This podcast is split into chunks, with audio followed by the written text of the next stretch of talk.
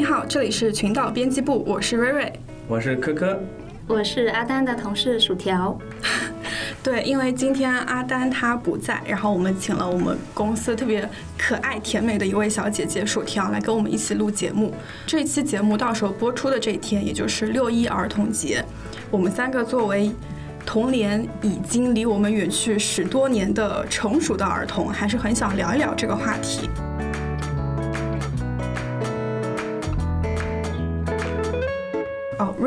科科跟薯条应该都是就是九零后。你们对于童年现在的一个印象是什么样子的？有什么让你们觉得一提到童年就会印象特别深刻的事情？薯条，你是广东人对吗？对。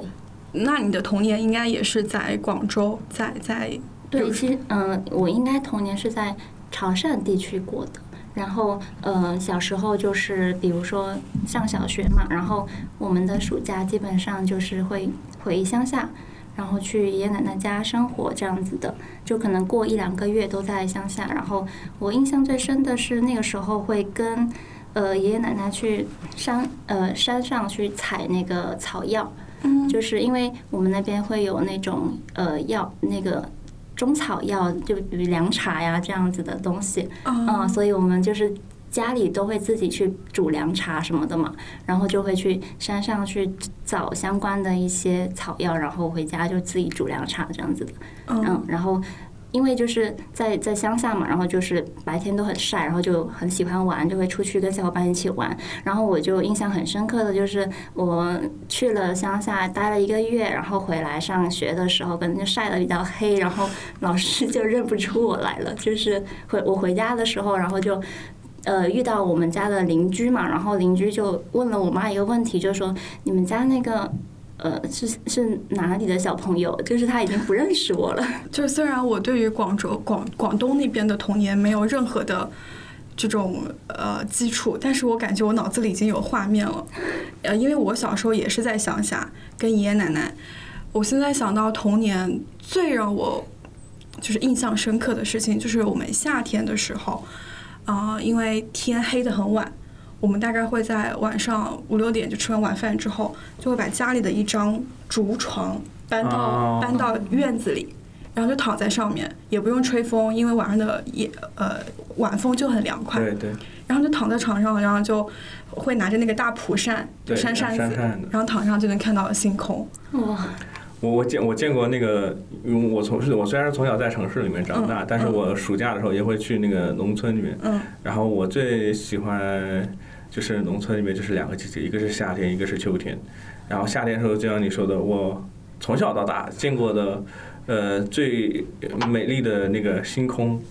真的也就是在农村里面，就是晚上的时候。就像你说的，在一个大院子里面，然后我们铺个凉床，那个竹床，对，然后大人们在那儿聊天，小孩在旁边一边就是玩闹，对，然后你抬头看天上，就是满眼的全是星星，特别闪。然后我真的是大概八岁还是十岁的时候才去的，就就就会有去农村这个习惯嘛。然后我才第一次真正的看到了什么叫银河，它真的是一条。是真的是一条河，你知道吗？你抬头看着星空的时候，真的是满眼的星星，然后会明显的非常有一条像大河一样的一块就是星带，特别闪。就这个东西是在你记忆里面对童年的印象吗？对，因为我我我我我就是感知上面会有一点不太一样，是可能是我们小时候在乡下，就是对我来说，好像星星是一个很常见的东西。就我什么时候对这个东西有一个敏感，是我长大之后发现看不到了，我才会去呃对，就我可以看到星星这件事情很。很有那个想象空间，或者是很向往。但是在我小的时候，我会觉得这个东西是很平常的，所以我就对就没有太去记这个他是因为从城市去到了乡村，也也有可能是感觉到了对比。对对对，我是从乡下去到了城市，就会有。所以星空对你来说原本是一个习以为常的事情，对对对，然后后面反而再也没有看到了。对，就长大之后我才会觉得说，哦，原来以前可以看到那么多星星是一件很幸福的事情。但我以前就是没有这，就小时候呃看星星这件事情就不是。我觉得会留在记忆里面很深刻的事情。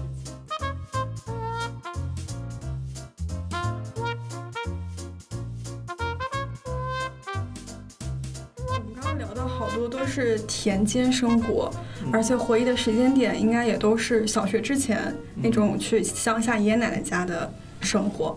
那小学之后呢？其实对于童年的定义，根据联合国的定义，儿童的定义应该是十十三岁、十四岁以下嘛。那整个小学期间，你们有没有什么呃特别好玩的事情？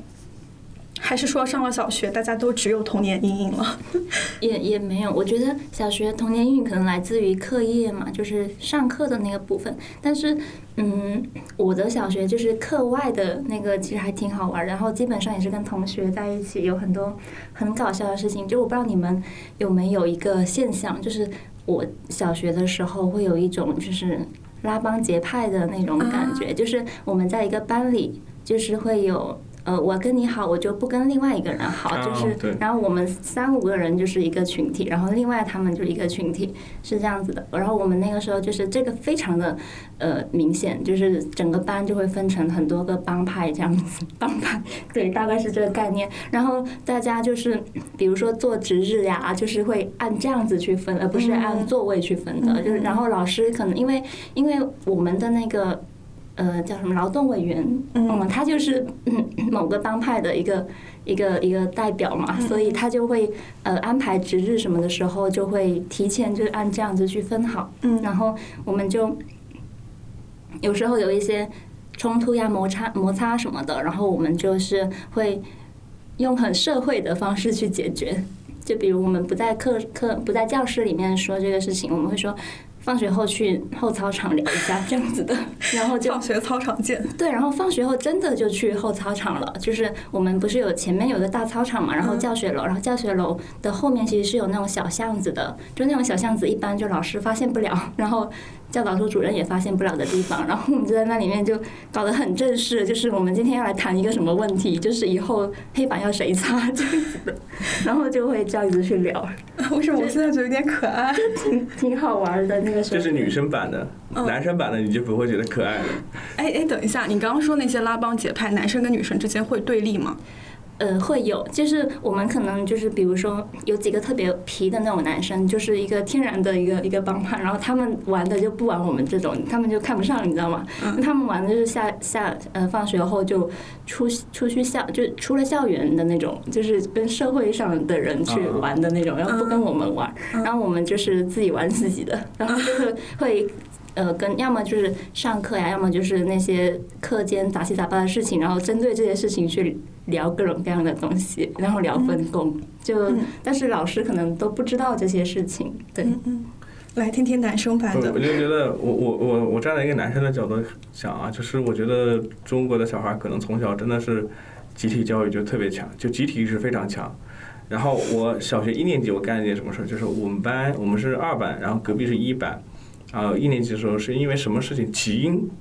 按照历史来说，导火索我已经忘记了，但确实有一个导火索，导致了一班跟我们二班呢就是打起来了。然后呢，我是冲在最前面的，然后我还鼓动班长也跟着我们一起冲。两个班，你想想看，我们那时候，因为我们九十，我们九零后嘛，最开始那几年时候，其实我们那个时候是流行大班大班教育，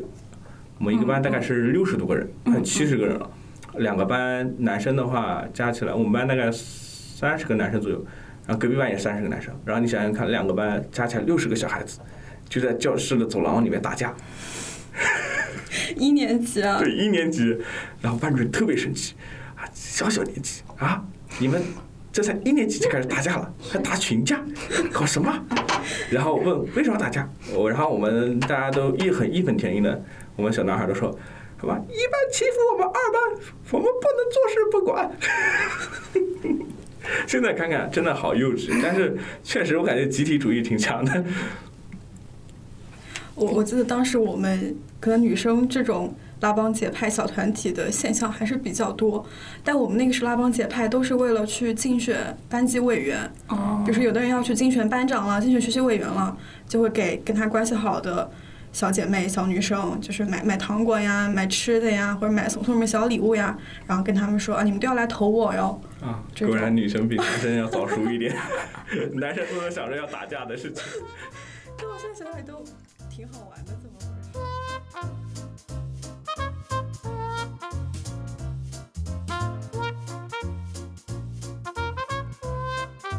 我觉得是不是我们在看待童年的时候会用一种现在大人已经比较成熟世俗的眼光去看待小。孩可能没有意识到，其实小孩没有意识到，只是现在我们带了自己的经验去看那个事情。嗯，聊了那么那么多好玩的事情，你们有没有呃印象里特别好吃的童年的那些小零食？我童年最喜欢吃的是那个南京板鸭，你知道吗？啊，我知道，我知道，哦那个就点像小蚕豆，小小面食的，对，它其实是一速食面制对品，对对对，但叫南京烤鸭。你你小时候也不懂，板鸭然后南京板鸭，对对对，你也不懂，我就以为那个真的是鸭肉，嗯。它其实就是面制品，跟素鸡那种东西是对对对一样的。对对对，我小时候印象比较深的就是麦丽素，啊，就是我们会拿它发挥各种各样的作用，因为小时候很喜欢过家家嘛，就是会扮演一些角色，就比如我们看那些剧很火的时候，然后我们比如说周末小嗯、那个同学一起玩的时候，就会我们要演一个什么东西，然后那个东西就是救命仙丹，它就会发挥这个作用。很多影视剧里那些明星，就是比如说一个妃子，她要含一颗毒药，对对，她其实吃的就是麦丽素。啊真的 真的，我们就是拿那个东西去演各种东西，就很好玩那个。嗯，然后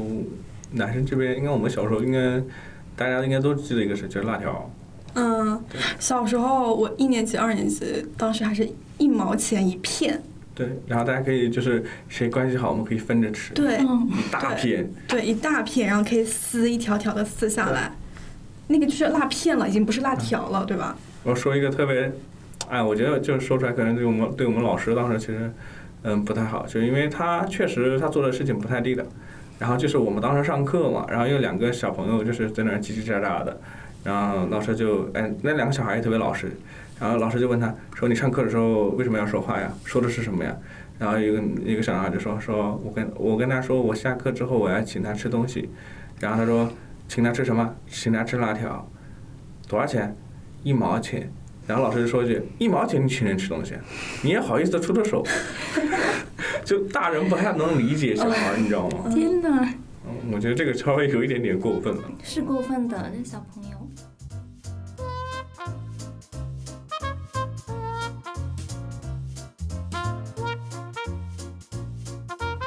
那我们刚刚讲了那么多，现在我们回忆起来还两眼放光的东西，我感觉我已经能看到你们眼睛里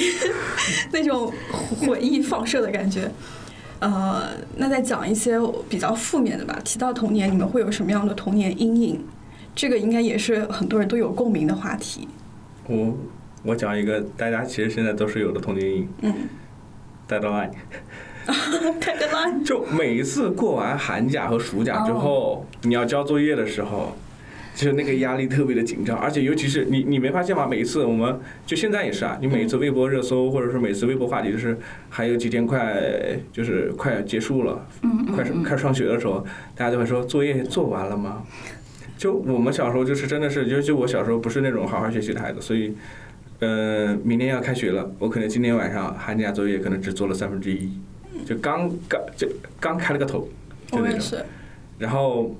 对于我们小男孩儿，我们爱干什么事儿呢？就是比如说一点呃一本寒假作业嘛，那时候我们发了一小本子嘛，嗯呃中间一百页是吧？我把中间哎几十页全部去掉，然后就可能一百页就剩个四十页，哦，这样子啊，对，我，这种事情我也干过，但是，但是我不会像他这样这么过分，撕掉四十页。我可能比如说前面撕个两页，后面撕个两页，作案痕迹不能太明显。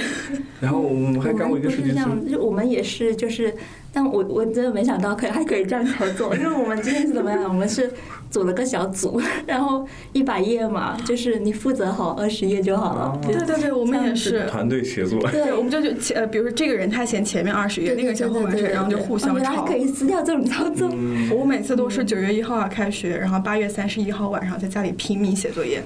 拼拼命写寒假作业还可以，毕竟那个也是有答案的，可以抄抄别人的。你知道拼命写日记是什么体验吗？我，可烦了，我一晚上写了大概二十篇日记，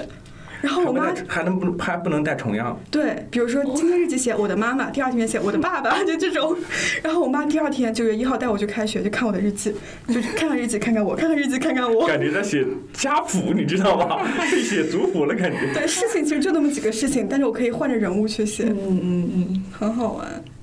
然后我们还干过就是，比如说我们三年级的时候，因为我们有的时候老师就是不收作业，就只是看一眼，然后就还给你了。然后我们会在三年级的时候会把二年级的作业交二年级作业交上去。老师可能不会看，我们就赌，这就是赌徒心理，赌着老师会不会看。好聪明哦！这个事情我也干过，就因为我真的不喜欢写日记。老师要收日记本的时候，我就把以前的日记再放回去，因为日记这种东西也没有标准答案，老师翻翻看，他也不知道你是什么时候写的。但是老师不会有红笔批注这种东西吗？因为这种寒暑假日记他不会批改，他顶多就是看一看，然后就发给我们了。我觉得确实也是一种赌徒心理。我觉得你是不是知道的太晚了？我现在你真的是小时候，我感觉是个很乖乖乖学生。要要做什么事情，就还是会想办法去做出来的那种。但是没有想着说，哦，原来还可以撕掉那。但是我们还是要提醒听我们节目的大朋友、小朋友们，千万不要赶在 deadline 上，会很痛苦。对对，不要拖延。而且我我个人会有一个比较明显的转变，就是在 deadline 这件事情上。就我一开始是一个拖延症很严重的人，然后我也是在那个结束之前的两天疯狂的在赶，然后后面我在。忘了啊！小学四年级的时候就遇到了一个同学，因为我们是拆班的嘛，就是我们换一个年级就会拆一次班。然后在四年级的时候，我遇我就认识了一个也是很自律的一个小姐姐，就是跟后面她跟我是处成了很好的同学。然后我跟她一起玩的时候，就会被她带着，然后我就会发现她那个她的作业是那种，她会把那个嗯，就是压力压在放假的前一两天。然后他他可以就他真的能做到第三天开始就不用做任何作业，然后开开心心的去开学的那种。然后因为我那段时间跟他一起玩嘛，我就他说我今天要要干嘛干嘛，然后我就跟着他啊那就写呗，然后就写写，然后就发现原来真的可以在前两天就把这个事情给干完的，就就那一个有一个很明显的转变。嗯嗯，就他是想把事情干完。对于我这种事人就来说，这个事情我就不想干。这是我们的榜样。对，要学习。但是我没有解锁这一个技能，你知道吗？这如果解锁了，可能就不是这样。不同的人对于就是这种处理事情的时间安排，肯定有不同的规划。而且我觉得可能也跟你的同学们的那个处理方式，因为大家一起把这个事情有那个氛围，对对，而且你总会感觉反正自己不是最晚的那一个。嗯嗯嗯，是的，是的，嗯。那除了 deadline 还有什么其他的童年阴影吗？我我我最大的童年阴影可能就是我不太，就我不太喜欢被老师叫起来回答问题啊，这个应该每个人都不喜欢。我这个真的是我超级阴影的事情，而且那个时候我是五年级的时候，我们班主任他可能觉得。这个小孩不能太内向啊，所以我要掰一下他。就是我在上课课上明显表现出了我不太想回答问题这件事情，结果他就我越表现出来我不太想回答，他就越想要让我在呃课上去回答。然后我就印象中很很印象很深刻的一次就是。他让我站起来朗读，有感情的朗读一篇课文，然后我觉得这真的，我那个时候就觉得很尴尬，我做不到，就是告诉大家，就是说那个就是用那种声情并茂的演讲腔去讲一篇课文，然后我就真的一直在压着，然后他就说你越不想做，我就越要你做，然后他还说。我现在就是这节课让全班同学都等你，我也要你把这件事情做出来。然后我就觉得压力很大，所以我就一直记到现在，就是我特别抗拒的一个事情。嗯嗯，我觉得那个老师也是有点想拔苗助长了。对，就是他可能觉得这样是对我好的，但是我当时真的就是很抗拒这个事情，然后后面我就。会一直记到现在，就可能也是一个阴影。我听着我就觉得压力山大。对，听着有点后背发凉。对对，他就真真实的就是这么说了，就当着全班同学的面说：“我让大家等你一节课，我也要你把这个事情说出来。”然后我就真的差点哭出来，在那个课上。听起来他说那句话，感觉是他让你做这个事情，你不愿意，有点驳斥他的面子，所以他就变本加厉说。所以还是说你是个。乖孩子，你知道吗？如果是我们这种，你知道吗？他就不会这样做，因为他真的如果让我这样做，就是全班同学就要等着你把这个东西给我朗朗读出来，那我就等呗，我就一言不发等呗。嗯，所以我我现在现在回想起来，感觉有点变相 PUA 的感觉，是怎么回事？是是是。但我那个时候其实我知道，就是我在我的感觉里面，他可能是很想把你掰一下，就是他可能还是觉得你要外向一点，要大胆一点好。就是我还他其实也是给我有这种感觉的，所以我那个时候也没有说呃觉得他不好啊怎么样的，但是就是我我还是很抗拒这件事情。就就放大了讲，可能很多人就是会遇到那种过年过节啊，然后就是亲戚朋友来家里，然后强行 cue 你表演一下节目这种，这这种也是我觉得也是很社死现场的事情。对，就。每个小朋友在他们眼里都是会都是多才多艺的，谁都得表演一个节目，就哪都是舞台。对，我觉得对于我们还好，就因为我们是汉族嘛，普普通通，平平无奇。之前我有个朋友，他是新疆维吾尔族，他说他到现在了，他跟我要上大学了，二十岁了吧，去饭局上还是会有长辈说来跳一个新疆维维吾尔族舞，好尴尬呀，就是这种，他就觉得你会，你就得给大家表演，你就得助兴。小朋友不能说就是什么丧着脸啊这种，对对对对对，就会有这种很无理的要求。但是明明他们也是从那个时候过来的。还有那种就是家里来亲戚了，然后就强行。就是你们本来本来你们就不熟嘛，然后就强行跟你哎叫阿姨，然后什么但他跟你说什么什么东西啊，然后你怎么就不回答人家呢？就是强行让你变得很外向，对，然后跟他们很熟的样子，但实际上可能你们真的不熟，就可能是很远方的亲戚啊那种，嗯嗯，然后就那个场面也很。然后你还有，瑞瑞是小时候有什么心理阴影吗？我小时候心理阴影，我现在。一下就想到的是小时候有一部电视剧叫《春光灿烂猪八戒》，你们看过吗？徐峥演的那个猪八戒，然后陶虹演的是那个小龙女。小时候特别喜欢看这个，但里面有一个金巧巧演的九命猫妖，你们知道吗？那个九命猫妖，她就是我我不记得不太清楚啊，可能是他每次死的时候，他就会换一条命嘛，他又会复活，复活的时候就会有那种到了晚上。然后阴云密布，在一片树林里，突然就一道绿光出现，那个猫妖就出来了，然后就开始会摄取人命，就见到一个人，然后就去死他命，然后整个那个画面特别恐怖，就那种绿色的发光，然后那个猫的眼睛会发亮，它就是模仿猫的样子嘛，那个特别恐怖，就那个场景让我觉得简直是我童年阴影，但是因为是电视剧。就你跳不过那个环节，不像现在你还可以快进。你小时候突然就到这个场景了，突然到这个场景了，而且你也不知道这个猫死了多少次了，怎么还在，就觉得很恐怖。对它的形象有一点点印象，它是不是就是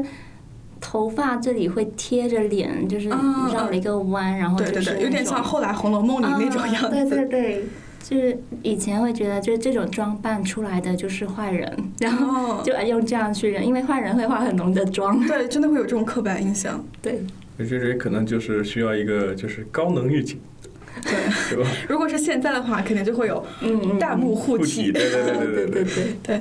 你们有什么看过的影视剧里的这种童年阴影吗？我要推一个，就是《疯狂的兔子》。我不知道听听友们大家有没有听看过这个电影，但是。看过的人应该都知道，这个绝对是一个儿对于儿童来说是个童年阴影。然后大概的剧情其实是讲述的是一个科幻性的一个电影，是讲有一个外星人来到了地球，然后好像是用心理控制了一些孩子。具体的呢，我觉得只可意会，不可以。然后大家可以自己亲自去看一下这个电影，就没看过可以看一下，它真的很恐怖，很恐怖。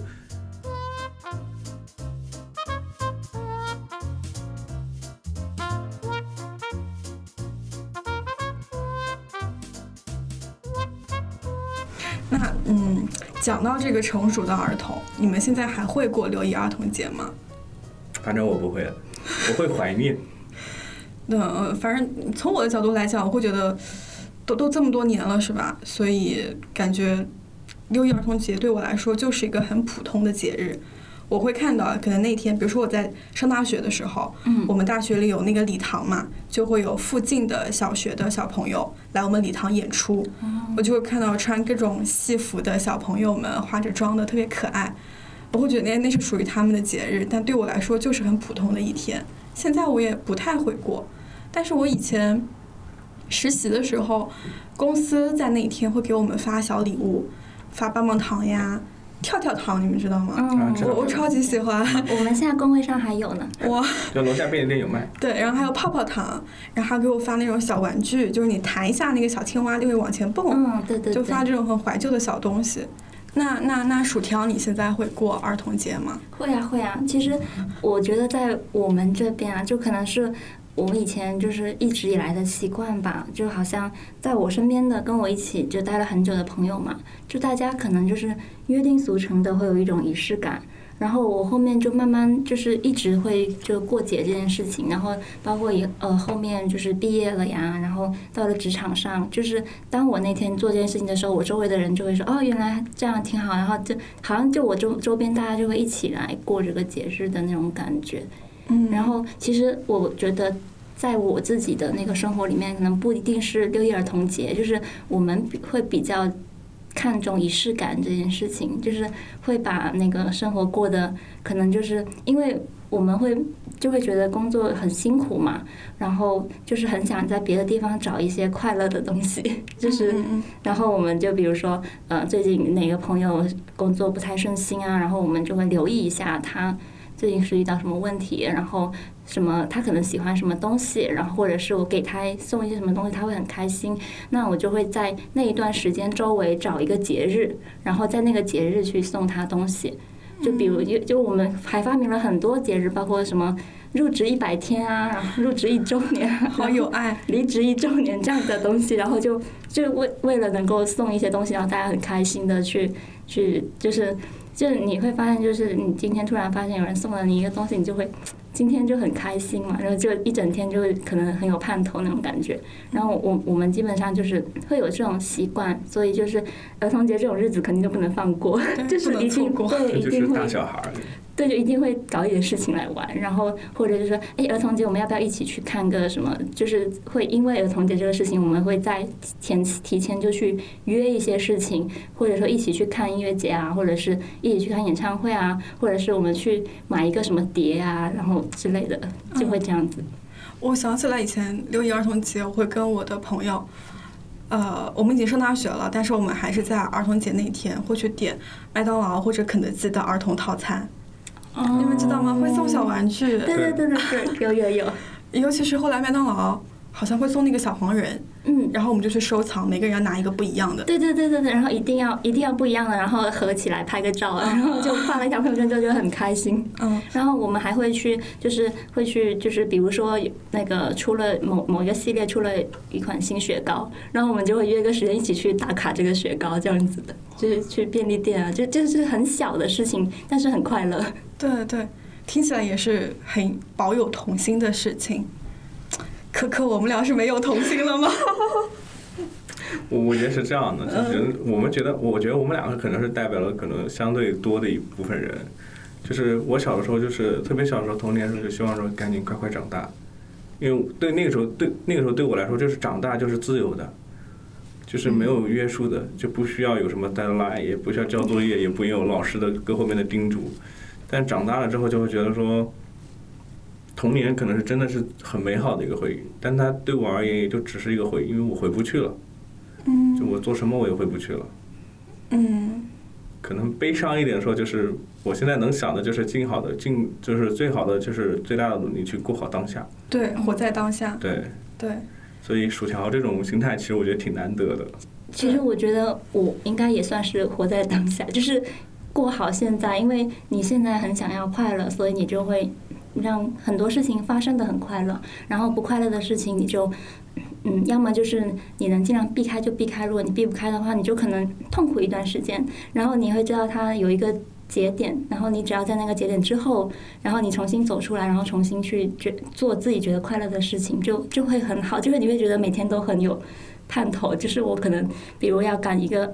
方案什么的，我我会知道，说我这周做完了，我周末就很快乐了，就是这样子的。嗯嗯，我觉得其实都是活在当下，但是是不同的生活方式。一种是用仪式感来庆祝生活，一种是就聚焦于眼下是什么日子，那我就过这个日子，这个节点，这个年龄段我应该做的事情。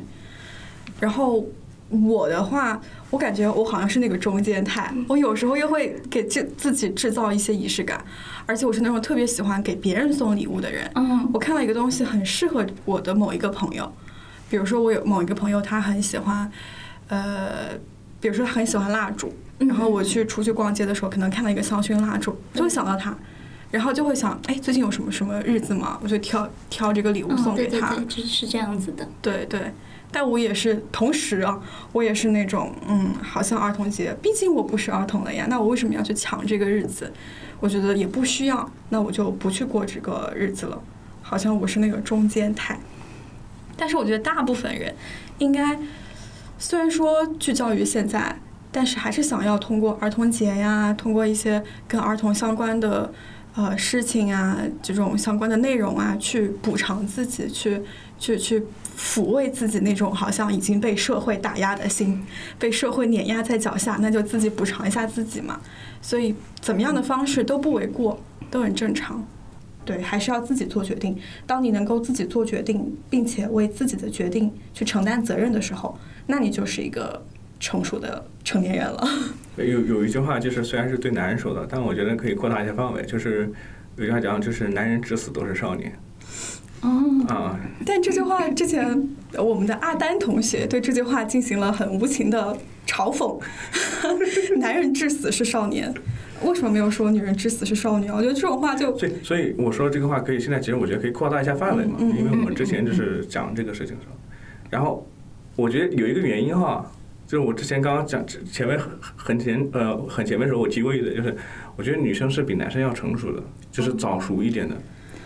嗯，这个好像大范围来讲是的。对，嗯，因为就是你看一下小学生的那个状那个阶那个阶段的时候，确实就是，嗯、很明显能够看到女孩子是比男生要。呃，或者说自律啊，或者是做事情、想东西的方法，或者那个时候哪怕说学习成绩也好吧，就是他就是会表现的比较拔尖一点。但是好像在网上可能就大家就拉回来了，对好像是这样子。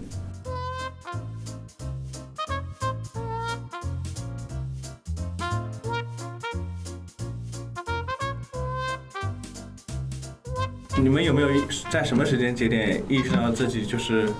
已经不再是童年了？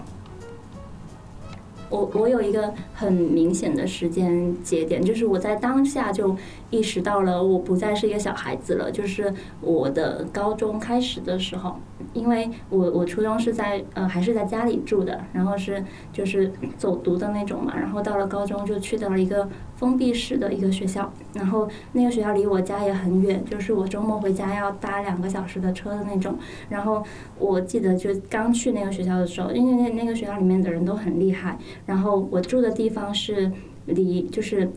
呃宿舍离那个教学楼是有有很长的一段路要走的。我们那个时候就分西校区跟东校区，然后西校区是宿舍，然后要走十分钟。然后有一次我就是走在路上，然后。就是在，因为我们是在山山里的一个学校，就是走那些路是山路的那种感觉。然后我就在那有一个楼梯那里摔倒了，然后我摔倒了之后，就是周围没有没有人，然后也没有同学在一起。然后我那那天就很想哭，但是我觉得好像不能哭，就是好像就因为我哭了，没有人来，就是来跟你说你要去干嘛干嘛。然后我就自己走去了校校医室包扎那个摔破的那个。伤口嘛，然后从那一次之后，我就心里有一个想法，就是好像不能再有那种要找爸爸妈妈的感觉了，因为我在那个学校里面就是没有爸爸妈妈，就然后就也不能说我我我今天晚上回家说什么的就没有，因为你要你要自己消化，然后过一两个星期，然后你才能回家嘛。然后我从那个时候开始，我就有那种说我要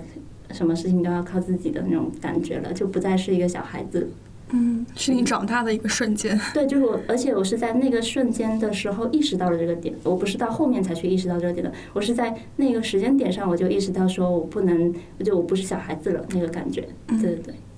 就有了独立的一个意识。对，然后那个时候其实挺惨的，就我不是想独立的状态，就是我其实觉得没办法了，就对，就也不是那种说，嗯，我我很想长大，很想脱离那种，就我好像没有这种心心态，我就一直很享受在家里生活，然后有爸爸妈妈这种状态，然后就是到那个时候，我觉得不得不去做这些事情，所以对我来说，那个时候是我觉得很惨，就是我自己自我感觉很悲惨。嗯嗯，但是后面想起来，就还是成长的那个很关键那个点。对，是一个被动的事件，但是你自己有了一个主动的改变。对，是主动的意识，就是我意识到了，我只能这么做了，然后再再去这样子做的。嗯，瑞瑞，我感觉我对这个问题的答案就很很政治节点。我什么时候感觉到我自己不是儿童了？就是上了初中之后，你六一儿童节学校里没有文艺演出了，就是老师告诉你你就不是一个儿童了。老师会说啊，六一儿童节那是小朋友、小学生才去过的日子，就感觉我。就是这样，可能这样被教育大的，所以那个时候我就跟自己说，哦，那我不是儿童了。对，我自己的话，其实我跟舒强有一点点像。然后我是什么时候意识到？我印象特别深刻，是因为我我父亲就是我们那个时候就是小孩的时候会晚上会去看，大概八点钟的时候会看《还珠格格》，嗯，然后在我们家是大概是在五点半到六点左右吃完晚饭，然后这中间会有一个时间差。然后我爸爸一般会带着我，就是那个时候骑个那个自行车嘛，然后我会在后座坐着，然后我爸爸会骑个自行车带着我去呃遛弯儿啊。然后有一天我印象特别深刻，就是那一天晚上大概是在六点半左右，然后嗯他带着我骑车的时候走在一条路上面，然后突然一下他冷不丁的对我问了一个问题，嗯因为我爸以前是国籍，后来下岗，然后他自己做生意，然后他那天就问了我一个，当时在我看来是个大人问题。他说：“呃，你觉得爸爸应不应该这个时候去找合伙人，就是找朋友一起去把生意就是做大或者怎么样？然后你你知道那时候我还是大概五六年级吧。然后当我我我爸对我问了这样一个问题的时候，我我突然就是虽然我给他是一个就是从我小孩子觉得我说我说我觉得嗯爸爸你觉得你你想做什么？我觉得你就应该做什么。就反正类似这样的一个回答，就是当然没有现在这么成熟哈。”但是自己私下里那一刻会觉得说，原来我爸爸没有把我当一个小孩子来看，那我觉得那一刻我自己真的可能说我就是一个小孩会觉得什么，小男孩会觉得自己那一刻会成为一个男子汉了。嗯，你这个有提醒我某一个瞬间，应该也是我上初一初二的时候，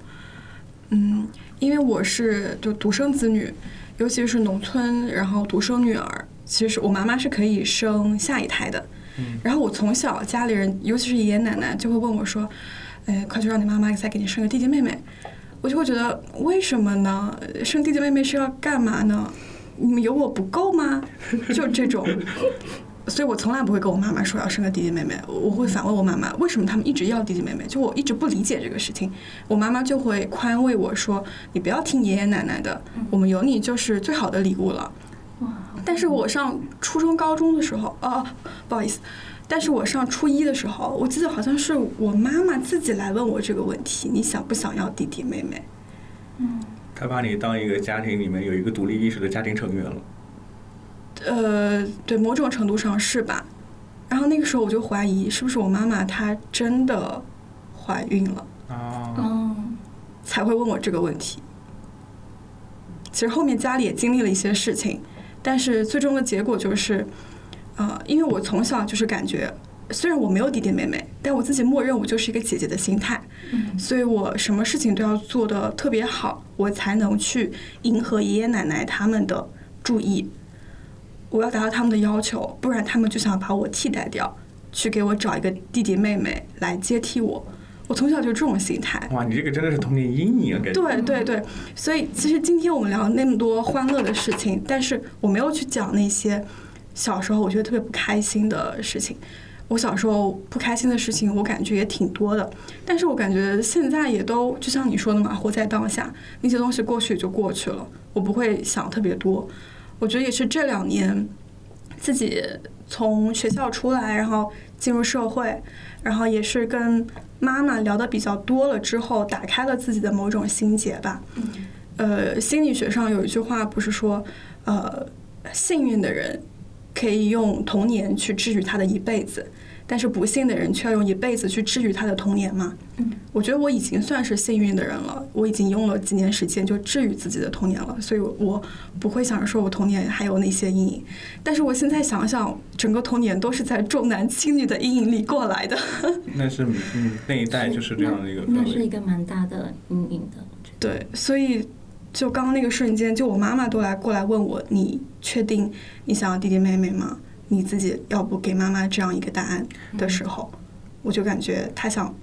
向我寻求一种支援的信号，嗯，我可以去支持他了，而不是说我只是在那边永远是一个小孩儿。但但我其实觉得，就是我很就是他们能够这样对待你，我觉得真的很好，就是很尊重你的意意愿，然后会因为担心你的想法，然后不去做这件事情，哪怕这件事情可能他们本身都有压力。对对我觉得这件，事情就是真的很棒，就是有这样的爸妈真的就很。可能是爷爷奶奶那一辈会有一些重男轻女，但是是我觉得你父母那辈其实可能比较尊重你的意愿。对对对，所以我也很感激。对，真的很好。不过我插一句，我感觉有可能就是，呃，当然有一部分原因，我觉得应该是重男轻女，就你爷爷奶奶那一辈哈。因为我作为一个男生，我妈从小也问我，你要是一个弟弟还是要一个妹妹呢？所以其实还是就是他们还是想要比较多的对多就是嗯呃，觉得能生就是多子多福嘛，类似这种概念。我们家不是，我确定啊，这个可以剪掉。然后说回来，就是我我这里总结一下，就是呃，我觉得当一个人从什么时候能够意识到他是不再是小孩子，就是过了那个童年那个阶段，他开始慢慢的走向成人的时候，我觉得薯条那刚刚那个经验啊，就那个经历，我觉得像是就是一个嗯破茧而出，就那种感觉，就是你可能确实是客观上会有一些问题，但是当你从小孩子的时候意你意识到这个问题，并且你选择把这个问题用自己的方式去给自己的一个解决方案或者是一个答案的时候，那你可能就是破茧化成蝶。嗯，对虽然痛苦，但是是长大的必必经的一个过程。对对而，且我觉得我我是在我的爸妈不断的强化这个点的过程中，就不断的去让自己变得更独立。因为我以前就很依赖他们的，然后我印象中有很多次，就是比如有一次我印象很深刻的就是他们。就我我暑假的时候会去，就是会去打工嘛，然后有有就刚好是父亲节，就暑假那个时候，然后我就给我爸买了一件衣服，就是我打的打工的第一份工资买的一件衣服，然后我买了就就藏着，想等到父亲节那天拿出来嘛。然后刚好父亲节那天我跟我爸吵架了，就是我忘了吵架原因是什么，反正吵完之后我跟他不说话，然后就晚饭在吃饭的时候，然后我妈就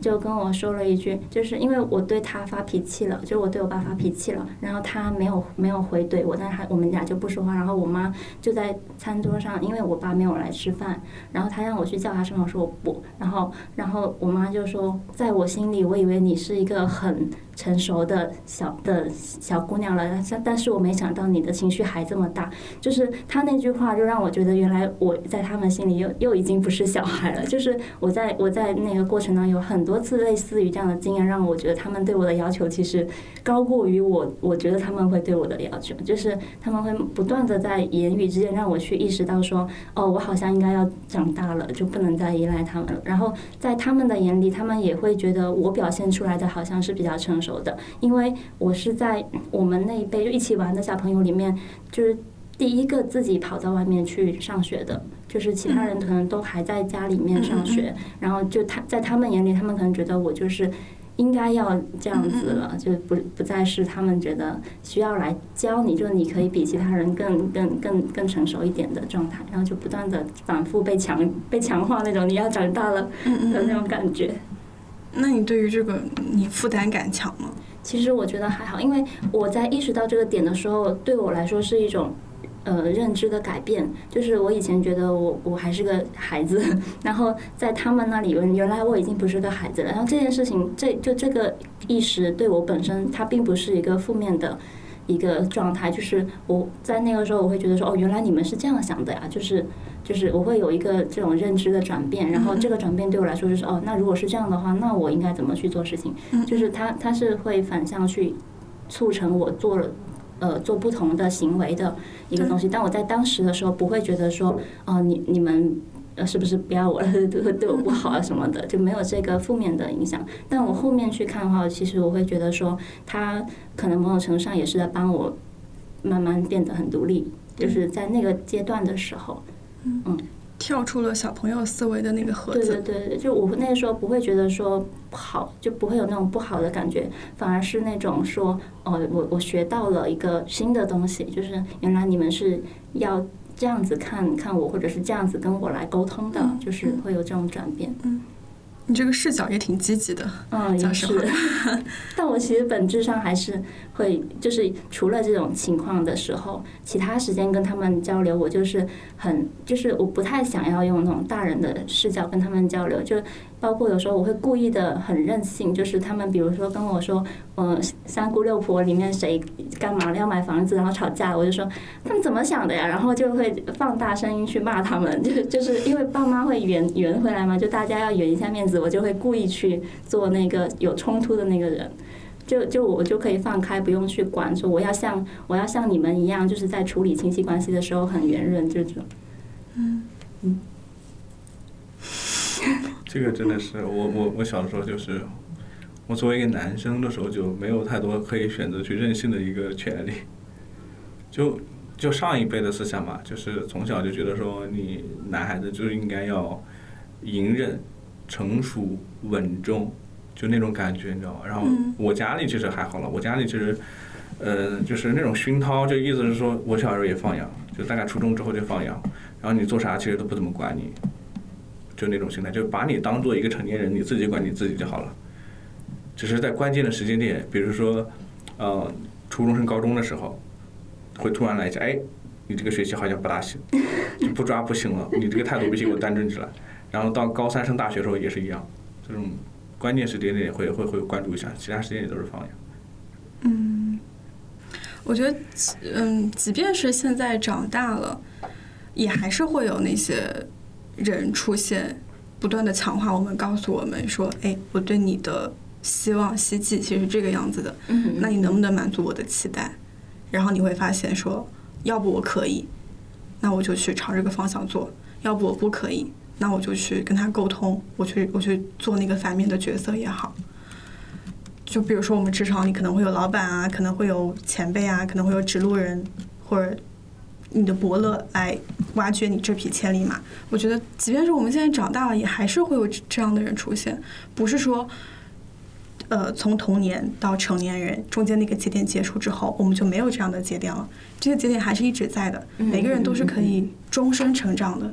嗯，就是呃，做这件事对你做这件事情的人，会从父母变成。呃，你你工作上的前辈啊之类的，但是如果持续有人在做这件事情的时候，其实你还是会慢慢的去转变。就你原先，比如说跟你更亲密的人，他们是这样对你的，你能接受，然后你后面就是到了职场环境，你可以可能先天就会比较容易接受来自于前辈的一些建议。当然，可能就是对你你自己觉得那个东西对你好的前提下，